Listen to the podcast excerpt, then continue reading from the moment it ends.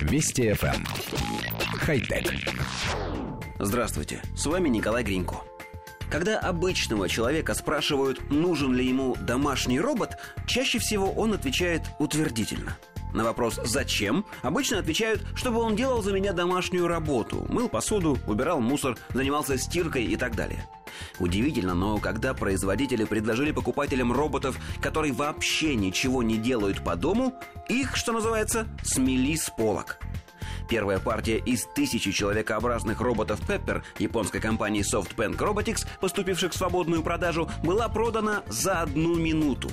Продажи робота, который впервые был представлен около года назад, стартовали 20 июня, а стоимость его составила примерно 1600 долларов.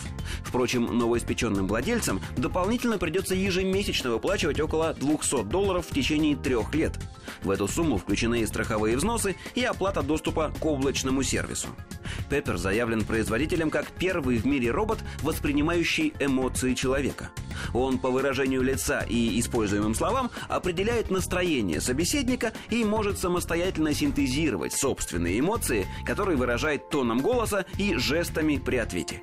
Также Пеппер реагирует на происходящее вокруг события, считывая данные при помощи сенсоров и камер. Для роботов Pepper создан отдельный магазин приложений, расширяющий возможности машин. Предполагается, что робота можно использовать как дома, так и в корпоративной среде. Представители компании позиционируют бизнес-версию андроида как электронного секретаря, отвечающего на вопросы посетителей и указывающего маршрут передвижения по зданию при помощи встроенного с лицевой стороны планшета.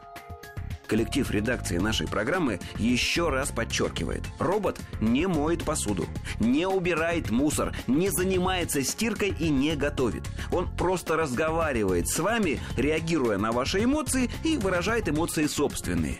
И вот эта машина, имитирующая заинтересованного собеседника, пользуется ажиотажным спросом.